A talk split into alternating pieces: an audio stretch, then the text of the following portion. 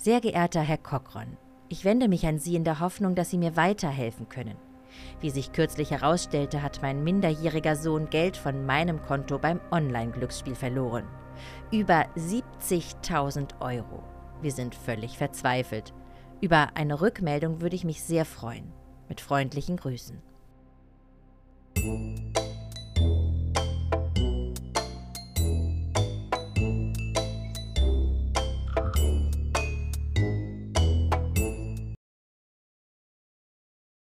70.000 Euro hat der Junge verspielt.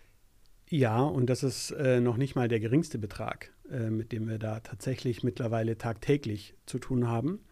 Und äh, was noch eine entscheidende Info ist, der Junge hat es nicht etwa in einem Offline-Casino, also in einer staatlichen Spielbank, verloren.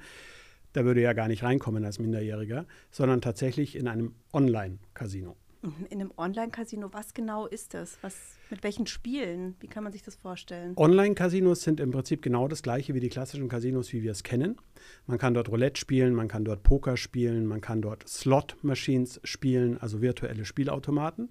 Und der einzige Unterschied zum stationären Spiel, so nennt man die Offline-Casinos, ist der, dass alles virtuell stattfindet.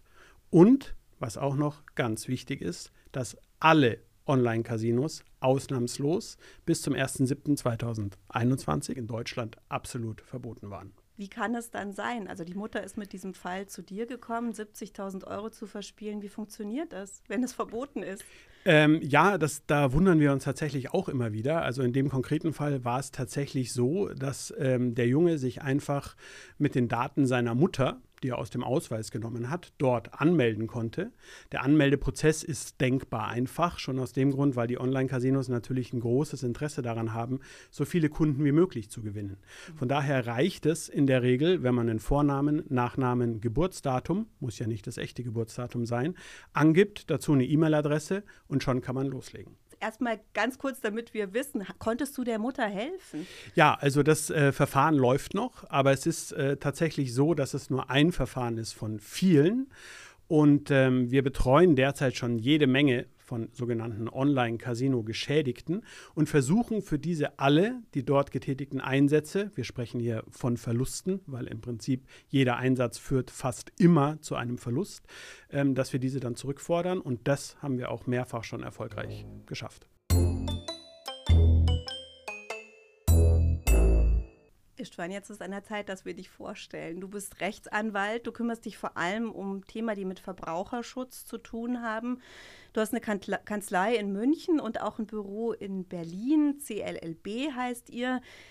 Ja, du hast es mitgegründet. In unserem Podcast bringst du uns ja jedes Mal einen konkreten Fall mit, der ja auch für viele andere Fälle steht. Was interessieren dich für Themen? Was behandelst du für Themen? Wir behandeln grundsätzlich Themen im Verhältnis zwischen Verbrauchern und Unternehmen. Das heißt, immer da, wo aus unserer Sicht Unternehmen zu Unrecht Gelder von Verbrauchern bekommen und keinen Anspruch darauf haben, sind wir am Start und versuchen, den Verbrauchern diese Gelder wieder zurückzuholen. Mhm. Das gibt es in einer Vielzahl von Bereichen. Also zum einen im Bereich Datenschutz, wenn Daten gestohlen werden von großen Social-Media-Kanälen, wenn Facebook Daten auch? Zum Beispiel auch mhm. Facebook. Ähm, wenn zum Beispiel Daten gestohlen werden vom örtlichen Pizzalieferanten, muss man dagegen vorgehen? Ist eine große Frage. Was ist, wenn Daten gestohlen werden bei Telekommunikationsanbietern? Hat man dann einen Anspruch? Ja, nein. Wenn ein Anspruch besteht, gehen wir dagegen vor. Zum Beispiel auch Streamingdienste. Wie ist es mhm. mit den Gebühren? Muss man jede Gebührenerhöhung hinnehmen oder gibt es eine Möglichkeit, die zu überprüfen oder sogar eine Möglichkeit, diese überhöht verlangten Gebühren zurückverlangen? Und dann noch aktueller NFTs, Non-Fungible Tokens. Jeder hat vielleicht schon mal davon gehört, die Abkürzung. Die wenigsten wissen wahrscheinlich, was hinter dieser Abkürzung steckt. Und man fragt sich, was hat das alles mit Recht zu tun? Das sind Dinge, mit denen wir uns beschäftigen. Mhm. Und es sind aber auch oft große Firmen involviert. Ist das was, wovor du irgendwie Respekt hast? Oder ist also das was, wovor ich Respekt hätte, um es ganz ehrlich zu sagen, dass man dann so diese ganzen Riesenfirmen, die wahrscheinlich irgendwo sitzen, weiß man nicht mal so ganz genau, ähm, die, die, dann überhaupt anzugehen? Könnt ihr sowas? Ähm, ja, also den Respekt haben wir natürlich auch, aber äh, der Respekt hindert uns nicht dran, äh, natürlich die Rechte durchzusetzen, die dem jeweils Einzelnen zustehen. Und äh, das ist tatsächlich auch ähm, ein Problem in dem Bereich, in dem wir oft tätig sind. Äh, das sind die sogenannten Streuschäden. Das heißt, eine große Firma oder ein großes Unternehmen verursacht bei einer Vielzahl von Verbrauchern einen relativ geringen Schaden. Sagen wir 10 Euro, 20 Euro, 50 Euro. Da finden Sie in der Regel keinen Anwalt, der sich das antut und sich dann mit der Armada der Anwälten dieser großen Unternehmen, wie du es ja gerade schon gesagt hast, anlegst. Aber wir haben gesagt, es kann nicht sein, nur weil es um wenig geht, für den Einzelnen, dass die Firmen auf der anderen Seite mit unzulässigen Methoden diese ganzen kleinen, in Anführungszeichen, Beträge einsammeln und für sich vereinnahmen, obwohl sie kein Recht dazu haben. Hm, weil sie wahrscheinlich in der Summe dann doch einen riesen Gewinn machen mit den Schäden, die dann den Einzelnen entstehen. Absolut. Mhm. Also das heißt, man muss sich nichts gefallen lassen. Man muss sich definitiv nichts gefallen lassen. Genau, deshalb haben wir unseren Podcast auch so genannt, lass dir nichts gefallen. Super, ich bin sehr gespannt auf die Themen, die wir anschauen jetzt hier in diesem Podcast. Lass uns nochmal zurückgehen zu der Mutter, von de den Fall, den du uns mitgebracht hast. 70.000 Euro hat der Sohn verspielt mit dem Online-Glücksspiel. Erzähl doch nochmal genauer, wie das eigentlich funktioniert hat. Wie war denn da eigentlich der Ablauf? Wie hat der Junge so viel Geld verspielen können? Also ähm, dieser Fall mit dem Jungen ist aus mehreren äh, Gesichtspunkten heraus ein besonderer Fall. Ähm, was den Fall besonders macht, ist, dass der Junge minderjährig ist und dass er sich trotz seiner Minderjährigkeit bei einem Online-Casino anmelden konnte. Das heißt, der Junge hat auch nicht wirklich mit offenen Karten gespielt, mhm. sondern er hat tatsächlich die Daten seiner Mutter verwendet, um sich anzumelden. Ähm, gibt aber auch natürlich unendlich viele Menschen in Deutschland, die sich ganz regulär als Volljährige bei diesen Online-Casino-Anbietern anmelden. Und soweit diese Personen außerhalb von Schleswig-Holstein wohnen, war es per se immer illegal was die Online-Casinos angeboten haben. Warum Schleswig-Holstein? Also ich kenne so ein bisschen, ich habe im Fernsehen mal gesehen, so eine Werbung und da wird dann immer ganz schnell gesagt, wie bei so einer Apotheken-Werbung zu Risiken und Nebenwirkungen, also, dass man es kaum versteht. Da gibt es diese Frage mit dem Schleswig-Holstein. Wenn Sie in Schleswig-Holstein leben, was hat das mit Schleswig-Holstein zu tun? Genau, also die, ähm, die Regulierung des Online-Glücksspielmarkts in Deutschland ist Ländersache. Das heißt, jedes Bundesland kann für sich entscheiden, wie es das Online-Casino-Geschäft reguliert.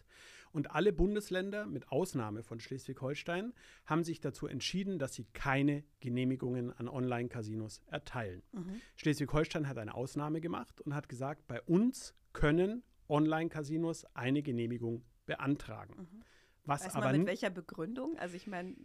Äh, das ist tatsächlich eine gute Frage. Da wird es dann wirklich politisch, weil das mhm. ist eine politische Entscheidung. Und äh, offenbar ähm, haben die Politiker in Schleswig-Holstein die Chancen für das Bundesland höher bewertet als die Risiken für die Verbraucher. Mhm. Dazu äh, kann man jeder seine Meinung bilden.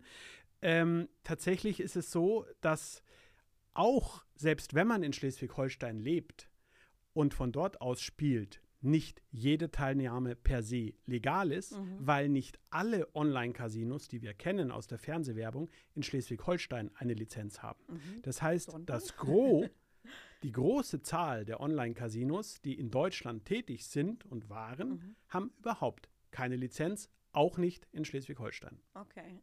Und also das heißt, die, die machen das quasi komplett illegal, es gibt keine Lizenz. Es Absolut. Absolut, die machen das komplett illegal. Und das Interessante ist, seit dem 1.7.2021 gibt es einen neuen Glücksspielstaatsvertrag, der die Möglichkeiten für Online-Casinos eröffnet, Lizenzen zu beantragen. Mhm. Jetzt haben wir März 2022, also neun Monate später, mhm. seit dem 1.7.2021. Und bis heute hat kein Online-Casino, das auf dem deutschen Markt aktiv tätig ist, eine Lizenz. Das heißt, Online-Glücksspiel in Deutschland ist illegal. Also zu 99 Prozent, außer man ist in Schleswig-Holstein und macht sozusagen Dark-Glücksspiel und erwischt zufällig einen Anbieter, der auch in Schleswig-Holstein angemeldet ist. Absolut. Also mhm. die äh, Bevölkerung in Schleswig-Holstein, also man muss dann, um in Schleswig-Holstein legal teilzunehmen, tatsächlich auch in Schleswig-Holstein leben. Mhm. Und mhm. das ist natürlich nur ein Bruchteil der deutschen Bevölkerung, wenn man sich anschaut, wie groß der Markt ist. Und dann hast du aber erzählt im Vorgespräch, auch in Malta sitzen viele Firmen, die dann sozusagen für das Online-Glücksspiel werben. Ja. Absolut, absolut richtig. Also es ist auch so, dass die Firmen nicht nur in Malta sitzen und für Online-Casinos werben, sondern dass tatsächlich über 90 Prozent der in Deutschland bekannten Online-Casinos ihren Sitz auf Malta Mhm. haben. Mhm. Ähm, weil die Online-Casinos würden niemals in Deutschland ein Büro aufmachen, weil sie dann natürlich der Justiz ausgesetzt Mhm. sind, die dann auch ziemlich sicher direkt dagegen vorgehen würde und diese illegalen Casino-Büros schließen. Jetzt haben sich die Online-Casinos gedacht, gut, gehen wir eben in ein anderes Land, aber das Land soll doch bitte noch in der Europäischen Union sein. Das heißt, man findet auf all diesen Anbieterseiten von den Online-Casinos in der Regel einen Hinweis, dass diese ja über eine Lizenz verfügen, allerdings auf Malta. Mhm. Und da Malta in der Europäischen Union ist, vertreten die Casinos die Auffassung, diese Lizenz gilt auch in Deutschland. Ja. Dem ist aber mitnichten so. Mhm. Da gibt es etliche Entscheidungen, mittlerweile auch vom Bundesverfassungsgericht und vom Bundesgerichtshof, die bestätigt haben, dass eine Lizenz aus Malta im Online-Glücksspiel in Deutschland keine Wirkung entfaltet. Mhm. Aber Malta ist ein EU-Land und warum kann, also kann man denn dann ganz normal das Recht auch verfolgen? Also wie funktioniert das für euch? Das ist tatsächlich sehr gut geregelt mittlerweile in der Europäischen Union. Das heißt, derjenige, der seine Verluste gegenüber einem illegalen Online-Casino geltend machen will, muss dies nicht in Malta tun, Mhm. sondern er kann das von seinem Wohnsitz aus machen, am sogenannten Wohnsitzgericht. Mhm. Da ist der Verbraucherschutz in Deutschland relativ gut ausgestaltet, sodass zum Beispiel ein Spieler, der in München gespielt hat und dort Verluste erlitten hat, ohne weiteres am Amts- oder am Landgericht in München seine Klage gegen das Online-Casino einreichen und auch das Klageverfahren durchführen kann gegen den Anbieter auf Malta. Mhm. Man braucht dafür eine Klageschrift, nehme ich an. und da haben wir uns was ausgedacht für diesen Podcast, nämlich, dass wir auch immer mal wieder Wörter erklären in einem Glossar, weil das, was so vielleicht so jemand wie ich, der eben Laie ist, äh, unter einer Klageschrift versteht, vielleicht gar nicht das ist, was der juristische Begriff meint. Kannst du uns erklären, was das ist? Ja, sehr gerne. Also ähm, bei einer Klageschrift ähm, geht es im Prinzip darum, dass man ein Schreiben ans Gericht richtet, in dem man ausführt, warum wer von wem was möchte. Und hier bewegen wir uns im Bereich des Zivilrechts. Also im Zivilrecht, das ist definiert von Ansprüchen Bürgern untereinander oder Mhm. Bürger gegen Unternehmen oder Unternehmen gegen Unternehmen. Und ähm, dann muss man eben, weil da die Schriftform besteht in Deutschland, diese sogenannte Klageschrift einreichen. Da steht der Name des Klägers, der Name des Beklagten. Und ähm, dann gibt es den sogenannten Sachverhalt und da schreibt man dann rein, ich habe zum Beispiel an einem illegalen Casino teilgenommen, daher gibt es kein Vertragsverhältnis zwischen dem Casino und mir und daher muss das Casino die mir, von mir geleisteten Zahlungen zurückerstatten. Mhm. Das ist eine Klageschrift.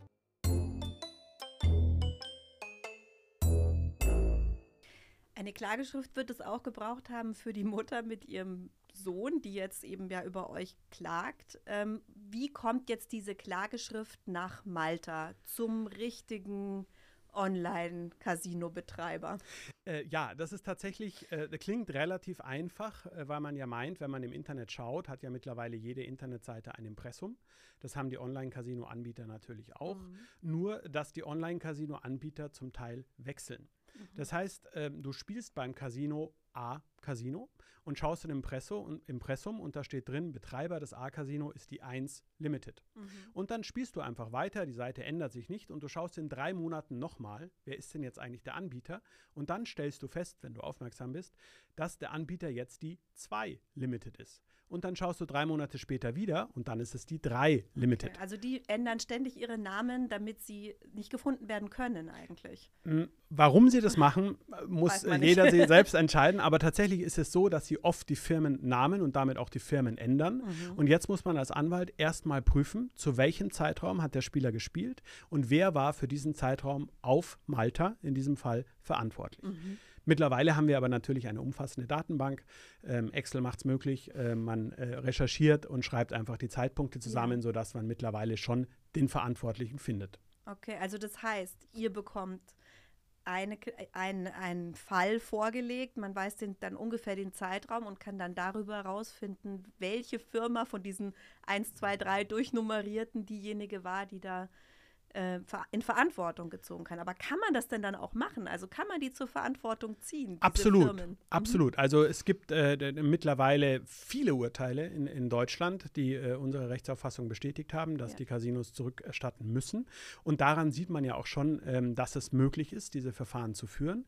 Aber es ist tatsächlich am Anfang doch ähm, Geduld wird Geduld gebraucht von dem jeweiligen Mandanten, der dann, sobald die Klageschrift eingereicht ist, zum Kläger wird, ähm, weil natürlich erstmal diese Klageschrift auf Malta zugestellt werden muss. Mhm. Und das kann trotz EU mitunter bis zu zwölf Monaten dauern. Mhm.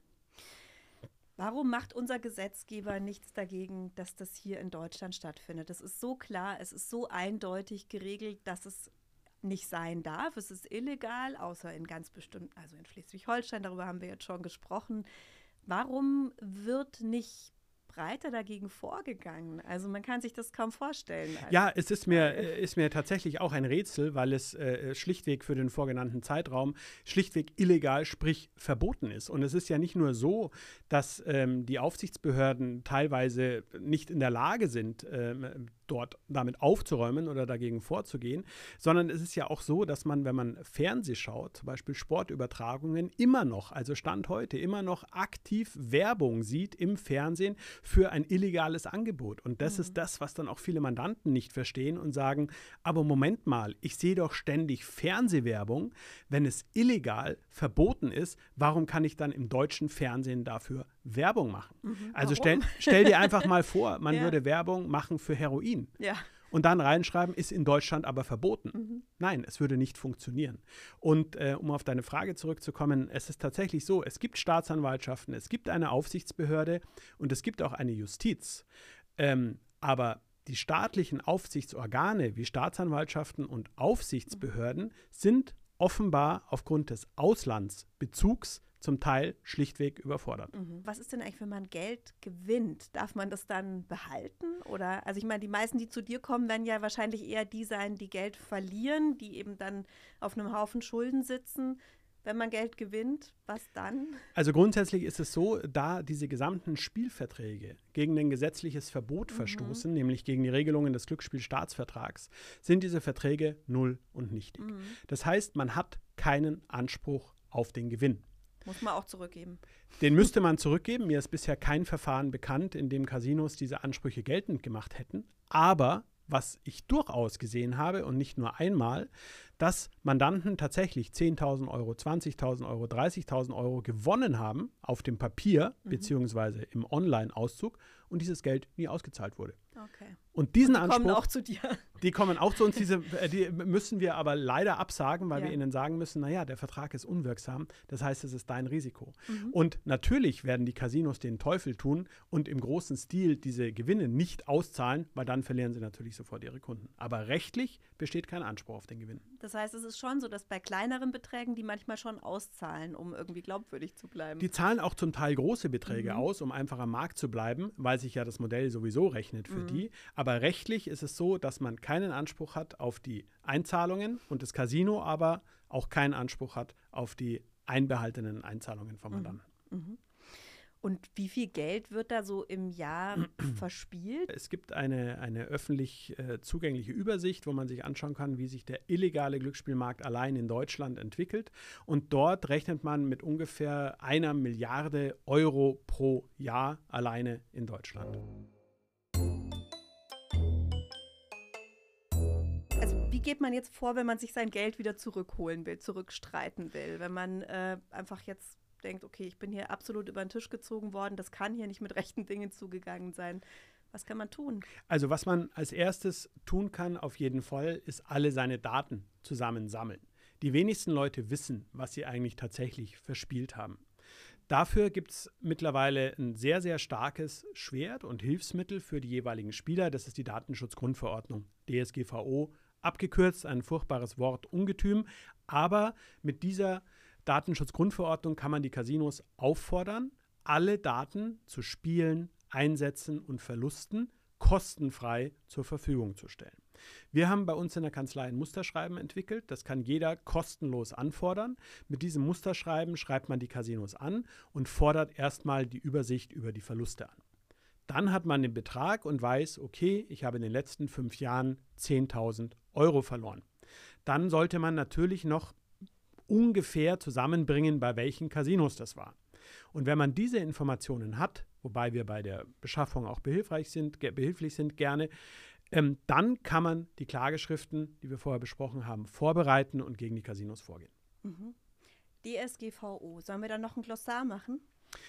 DSGVO gerne, Datenschutzgrundverordnung, gilt in Europa insgesamt, also es gilt in ganz Europa, sind die gleichen Regelungen, die in jedem einzelnen Land, so auch auf Malta zum Beispiel gelten. Und äh, dort gibt es den Artikel 15 und der Artikel 15 sagt, dass jedes Unternehmen, das mit Verbrauchern zu tun hat, alle über diesen Verbraucher gespeicherten Daten herauszugeben hat, innerhalb einer Frist von vier Wochen. Mhm. Erfolgt diese Herausgabe nicht innerhalb von den vier Wochen, kann jeder Verbraucher sich bei dem jeweils zuständigen Datenschutzbeauftragten des Landes beschweren. Wenn der Verbraucher nicht weiterkommt, hilft ihm jeder Anwalt. Also, du hast gesagt, ihr seid bei solchen Schritten auch behilflich. Also, mich würde das gleich einschüchtern, muss ich sagen, sowas einzufordern und so. Es ist sicher wahnsinnig viel Schriftverkehr. Man braucht genau die richtigen Begriffe. Die SGVO haben wir jetzt immerhin geklärt. Wie, äh, wie viel habt ihr schon erstritten? Wie geht ihr vor? Wie äh, seid ihr sozusagen an der Seite eurer Mandantinnen und Mandanten? Ähm, ja, also äh, zum Glück ist es äh, nicht nur meine persönliche Meinung oder die Meinung unserer Kanzlei, dass man diese äh, Verluste zurückerstatten kann, sondern es gibt mittlerweile bundesweit über 45 Urteile, die das bestätigt haben, und zwar gegenüber diversen Casinos, die fast allesamt auf Malta sitzen, aber es gibt auch Urteile gegen Casinos, die auf Gibraltar sitzen zum Beispiel. Es gibt auch Urteile gegen Casinos, die auf auf Zypern sitzen und es gibt auch Exoten, Urteile gegen Casinos, die zum Beispiel in Curacao sitzen. Und ähm, wenn man die Gesamtsummen addiert, die bereits durch Urteile zum Beispiel den jeweiligen Klägern zugesprochen wurden, da sprechen wir sicherlich über einen siebenstelligen Bereich, also mehrere Millionen Euro. Und wenn man bedenkt, dass der durchschnittliche Schaden, den wir vertreten bei Gericht, zwischen 10.000 und 30.000 Euro liegt, und man das dann multipliziert mit 1400 Klagen, die allein unsere Kanzlei betreut, und es gibt noch viele Kollegen, die ebenfalls darauf spezialisiert sind und auch eine Menge Verfahren vertreten, dann kann man sich ausmalen, um welche hohen Summen es da geht. Mhm. Das ist wirklich enorm, muss man echt sagen.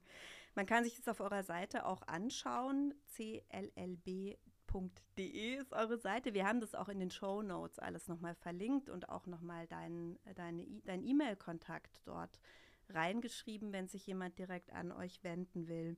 Und vielleicht noch ein Punkt, weil du es gerade angesprochen hast, dass du möglicherweise selbst auch Hemmungen hättest, zu einem Anwalt zu gehen oder dir das Ganze mal anzuschauen. Also bitte keine Hemmungen haben. Es, äh, man ist wirklich in bester Gesellschaft. Es betrifft tausende Menschen in Deutschland aller Alters- und Berufsgruppen. Und die Erstberatung ist immer kostenfrei. Das heißt, Sie müssen keine Sorge haben, wenn Sie sich bei uns melden und eine Frage haben. Es gibt keine Frage, die zu dumm ist oder zu blöd ist. Sie müssen sich nicht schämen und es kostet nichts. Also Sie können erstmal Ihre Fragen stellen, eine E-Mail schreiben. Wir antworten immer innerhalb von 24 Stunden und dann können Sie sich erstmal orientieren. Nochmal kurz zurück zu der Mutter, deren Sohn 70.000 Euro ja verspielt hat. Das Beispiel, was du uns mitgebracht hast. Wie ist denn da jetzt der Stand der Dinge? Wie ist der Stand des Verfahrens? Wo seid ihr da? Also der Stand der Dinge ist tatsächlich, ähm, deswegen haben wir das Verfahren auch ausgewählt. Das liegt äh, schon ein bisschen zurück. Das heißt, wir haben einen Großteil des Geldes zurückbekommen. Was für eine große Erleichterung wahrscheinlich für Absolut. diese Familie. Ne? Heute ging es um das illegale Online-Glücksspiel. Ähm, weißt du schon, was du uns in den nächsten Folgen mitbringen willst? Ja, also es gibt tatsächlich momentan äh, sehr, sehr viele spannende äh, Themen. Ähm, was wir vielleicht das nächste Mal besprechen könnten, ähm, ist die Geschichte, was hat es eigentlich mit Produkthaftung auf sich und was ist zum Beispiel, wenn man als Frau sich eine Spirale legen lässt und sich danach herausstellt, dass die Ärmchen abbrechen und die Spirale gar keinen Verhütungsschutz bildet, beziehungsweise keinen Schutz vor einer Schwangerschaft und äh, muss man sich damit abfinden? Muss man sich damit abfinden, wenn man ungewollt schwanger geworden ist, obwohl man sich eine Spirale hat setzen lassen? Und was ist, wenn der Anbieter und der Produzent gar nicht in Deutschland sitzt, auch hier wieder, sondern im europäischen Ausland? Habe ich da Möglichkeiten? Wie gehe ich das an und gibt es da schon Entscheidungen? Klingt nach einem sehr wichtigen Thema, auch wieder sehr lebensnah. Vielen Dank, Istvan Kokron. Danke für das Gespräch. Danke dir, sehr, sehr gerne. Lass dir nichts gefallen ist ein Podcast im Auftrag der CLLB-Rechtsanwälte. Bei den Rechtsausführungen in diesem Podcast handelt es sich um die Rechtsmeinung von Rechtsanwalt Istvan Kokron. Moderation Julia Riethammer, Schnitt Michael Bersch. Eine Produktion von Studio 3, Anna Bilger, Vanessa Löwel und Julia Riethammer.